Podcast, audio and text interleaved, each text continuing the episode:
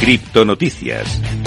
Y vamos a empezar hablando de Bitcoin y de MicroStrategy, ya que un informe de Fortune anticipa problemas para MicroStrategy si el precio de Bitcoin continúa cayendo. El informe en cuestión fue publicado por el medio Fortune, en el cual aseguran que la estrategia planteada por Michael Saylor, cofundador y presidente ejecutivo de MicroStrategy, quien en reiteradas oportunidades ha manifestado su total respaldo a Bitcoin como una excelente reserva de valor, pues parece que puede llegar a generarle algunos problemas, ya que, bueno, todos lo sabéis, estamos en un bear market y en esta temporada eh, bajista, denominada invierno cripto, pues hay un problema muy importante para MicroStrategy, ya que al valor actual del mercado, los 130.000 Bitcoin, que corresponde con un valor aproximado de eh, prácticamente 2 millones y medio, pues están en duda desde luego y bueno, vamos a ver qué sucede con esta inversión, con esta apuesta de Michael Saylor, que sabemos que él es totalmente fiel a Bitcoin. Vamos ahora a hablarte un poquito de Terra, en este caso de Terra Classic, ya que los desarrolladores de Terra Classic han reducido la tasa de impuesto a la quema en un intento por revivir la actividad en la cadena. Los contribuyentes de blockchain de Terra Classic han reducido el llamado impuesto de quema aplicado a todas las transacciones de tokens Terra Classic. Los contribuyentes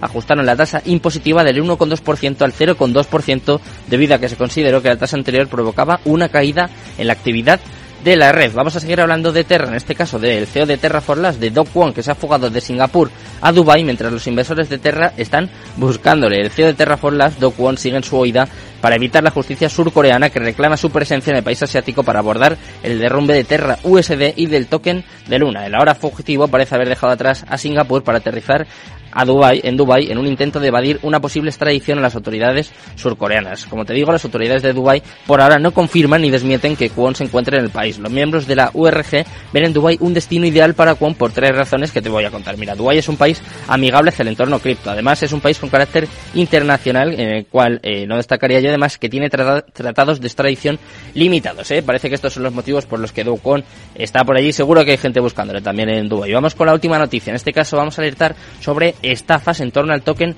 World Cup Inu, que enfrenta acusaciones eh, una semana después de su lanzamiento. En un comunicado publicado en septiembre, World Cup Inu confirmó su lanzamiento oficial en la red de Ethereum como un token ERC20 afirmando un crecimiento vertiginoso en los primeros días. De hecho, este token que está destinado a los entusiastas del fútbol y los memes fue adoptado por 800 inversores de criptomonedas en, 40, en 48 horas. El token ha llegado a subir hasta un 1000% en las últimas dos semanas, pero parece estar perdiendo mucho valor en los últimos días. En Uniswap, el volumen de trading del día anterior se acercó a los 3 millones de dólares de algunos futbolistas, como es el caso de Ronaldinho Gaucho, que están de alguna forma eh, siendo muy criticados porque han apoyado este token que parece que se está viniendo abajo y que es una estafa. Como siempre, eh, animamos a todo el mundo a investigar, a sacar sus propias conclusiones y a tener mucho cuidado con este tipo de proyectos en los que al final terminan pidiendo, perdiendo su dinero. Nosotros, para formarte, para informarte, para ayudarte a que entiendas un poco mejor este apasionante mundo de las criptomonedas, vamos a traerte a un pedazo de experto. Vamos con la entrevista del día.